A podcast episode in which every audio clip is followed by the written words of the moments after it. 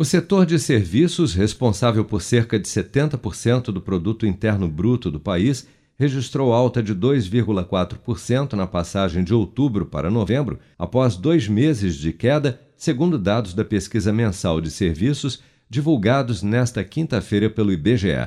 O resultado positivo faz o segmento recuperar a perda acumulada de 2,2% em setembro e outubro e recoloca o setor de serviços o mais afetado pela crise da Covid-19, 4,5% acima do patamar pré-pandemia registrado em fevereiro de 2020.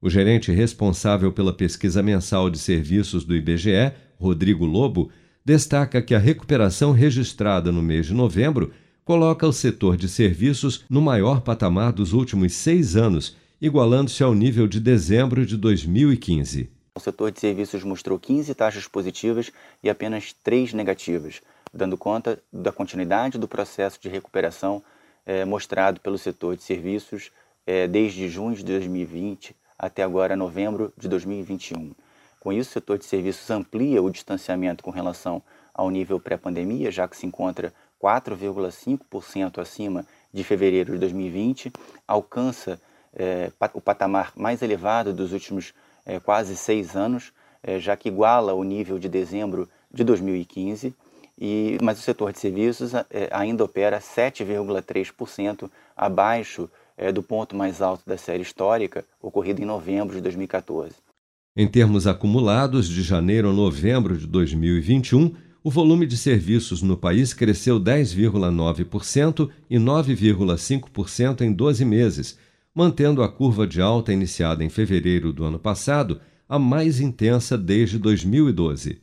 Quatro das cinco atividades pesquisadas avançaram em novembro na comparação com outubro, com destaque para serviços de informação e comunicação, com alta de 5,4%, recuperando a perda de 2,9% dos dois meses anteriores. Ainda nesta atividade, o setor de tecnologia da informação cresceu 10,7% de outubro para novembro, a maior taxa desde janeiro de 2018, colocando o setor 47,4% acima do patamar pré-pandemia.